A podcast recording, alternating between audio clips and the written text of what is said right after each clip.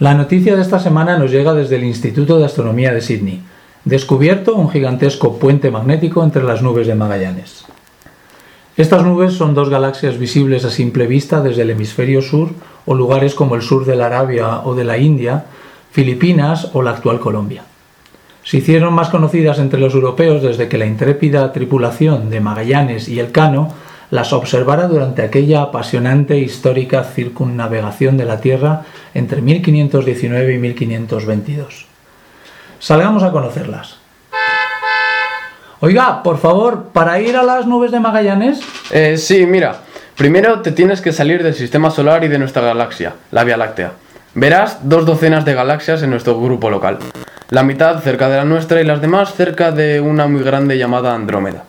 No cojas el desvío que pone M31 porque tiras al barrio de Andrómeda.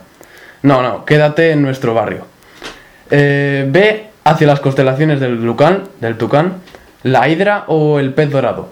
Y a unos 150 o 200 mil años luz las verás. Gracias. Gracias. Mm, ahora las veo. La gran nube de Magallanes es como una cuarta parte de nuestra galaxia y conserva algo de su forma original, una espiral con barra central. La pequeña es, a ver, menos de una décima parte de la nuestra, por lo que solo tendrá unos 3.000 millones de estrellas y parece muy deformada por culpa de las fuerzas de marea causadas por sus vecinas. Ah, ¿es que hay más vecinas en el barrio? Sí, las dos galaxias más cercanas a la Vía Láctea son las enanas del Can Mayor y de Sagitario, pero luego hay otras que se llaman Carina, Fornax, Escultor, Draco. Es bueno conocer a las vecinas, aunque algunas causen mareos. Mareas, he dicho mareas, que no son para nada cosa exclusiva de la Tierra y de sus playas. Las fuerzas de marea aparecen siempre que un objeto extenso es atraído por otro. Por ejemplo, la gravedad de la Tierra atrae con más fuerza mis pies que mi cabeza, porque mis pies están un poco más cerca del suelo. En este caso la diferencia es ridícula y no se nota, pero a nivel galáctico estas fuerzas son descomunales, capaces de deformar e incluso desgarrar galaxias enteras. Eso es exactamente lo que está sucediendo entre las dos nubes de Magallanes. La existencia de puente de gas que las conecta es una evidencia de su interacción mutua. Si fueran objetos rígidos diríamos que están chocando, pero como son nubes, aunque sea de estrellas y gas, la interacción es más sutil por medio de fuerzas de marea, pero no menos dramática.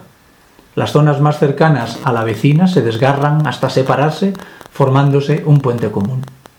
Como las galaxias inicialmente contienen campos magnéticos, parece lógico pensar que el puente formado a partir de aquellas herede sus propiedades magnéticas, como se acaba de descubrir. Estos puentes intergalácticos ricos en gas son lugares propicios para el nacimiento de nuevas estrellas. Y es que en el universo, un ciclo de destrucción da lugar a otro ciclo de creación. Las nubes de Magallanes son, por su proximidad a nosotros y su interacción mutua, un laboratorio ideal para conocer la evolución de las galaxias. Y no olvidéis que nuestra galaxia también está interactuando, especialmente con Doña Andrómeda. La semana pasada preguntábamos, ¿a qué altura vuela la Estación Espacial Internacional? A unos 400 kilómetros, lo que significa volar a 28.000 kilómetros por hora. Y la pregunta de esta semana es, ¿Cada cuánto tiempo se les hace de noche a los tripulantes de la ISS?